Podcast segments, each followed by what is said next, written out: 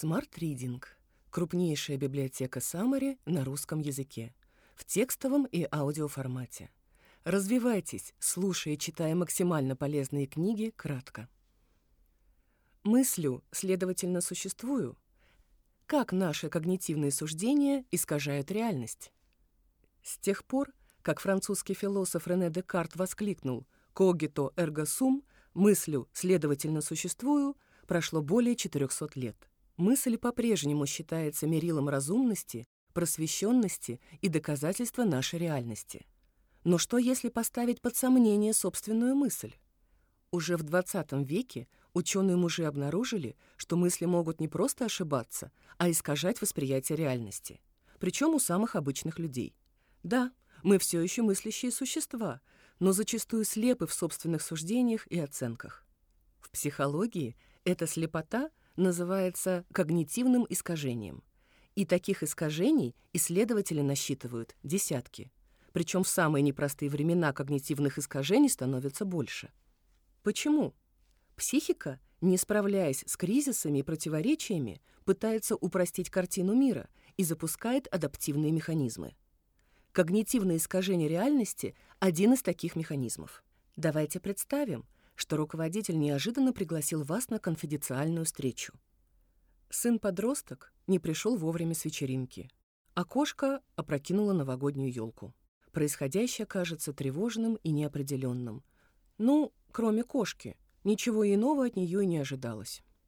И тут в голову лезут они — черные мысли.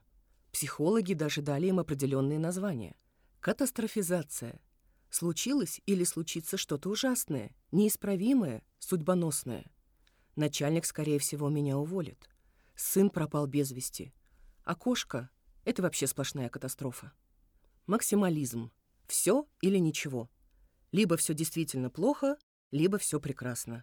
Оттенков не бывает. Либо меня уволят, либо повысят. Либо сын пропал навеки вечные, либо в слезах раскаяния бежит домой. Кошка либо уронит елку, либо... Хотя нет, здесь точно без вариантов. Ясновидение. Да, мы все пытаемся предсказать будущее. Меня точно уволят. С ребенком случилась беда, я знаю. Кошка... Ну, здесь и без хрустального шара понятно было.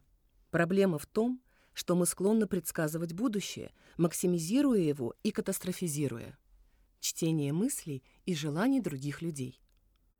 Начальник считает, что я плохой специалист и недостоин этой должности. Сыну плевать на меня, или он специально хочет заставить меня поволноваться. Кошке просто нравится меня доводить. Кошка мстит мне за дешевый корм. Все кошки мира сговорились, чтобы ронять елки. Следует ли говорить, что ни в голову другого человека, ни тем более в кошачью, нам заглянуть не дано, а все выводы — лишь наши собственные фантазии. Хотя насчет кошек мы не уверены. Стереотипизация и навешивание ярлыков.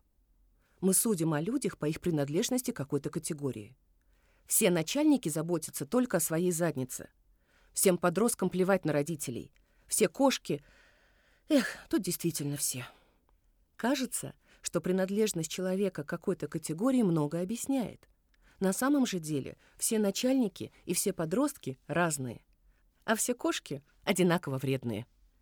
Как справиться с когнитивными искажениями? Психологи разработали два подхода — когнитивно-поведенческая терапия и терапия принятия и ответственности. Первый фокусируется на работе самими мыслями. Каждая мысль оценивается с точки зрения того, насколько она может соответствовать реальности. Переоценивается и в итоге изменяется, превращаясь в более адекватную тому, что происходит. Немалое внимание уделяется и работе с эмоциями, ведь они играют важную роль в том, как меняются наши мысли.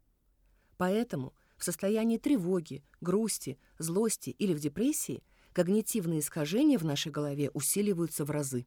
Второй подход — призывает не пытаться изменить свои негативные мысли, а немного дистанцироваться от них. Представить, будто в вашей голове звучит голос критика или паникера. Пусть он гнет свою линию, но вы-то знаете, что все может быть не так плохо. Какой подход лучше? В науке пока нет четкого ответа. Оба подхода хороши в работе с разными когнитивными искажениями и типами личности людей. Сомневаюсь, следовательно, существую? И, кстати, Рене Декарт на самом деле имел в виду не столько мыслю в прямом значении, сколько сомневаюсь.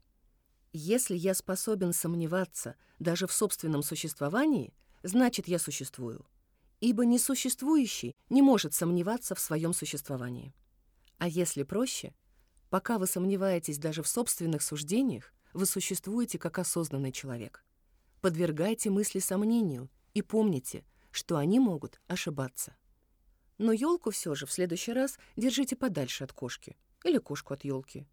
Мы-то знаем про всемирный кошачий заговор.